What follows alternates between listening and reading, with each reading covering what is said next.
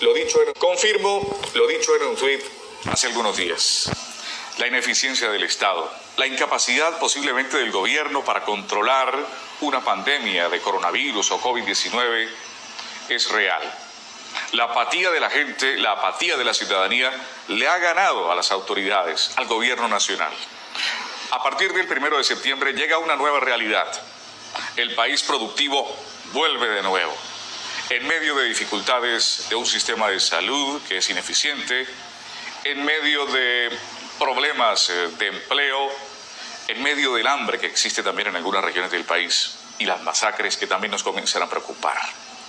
A partir del primero de septiembre, tenemos que decirlo con responsabilidad como periodistas, la situación va a ser compleja. El virus no va a desaparecer. Tenemos que aprender a convivir con el virus y con algo muy difícil que nos han puesto los colombianos, a autocuidarnos, al aislamiento inteligente, al autocuidado.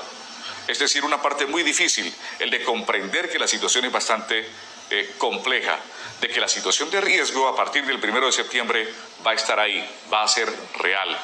Depende ahora de nosotros mismos controlar esta situación para que en los próximos meses no se siga incrementando el contagio en Colombia.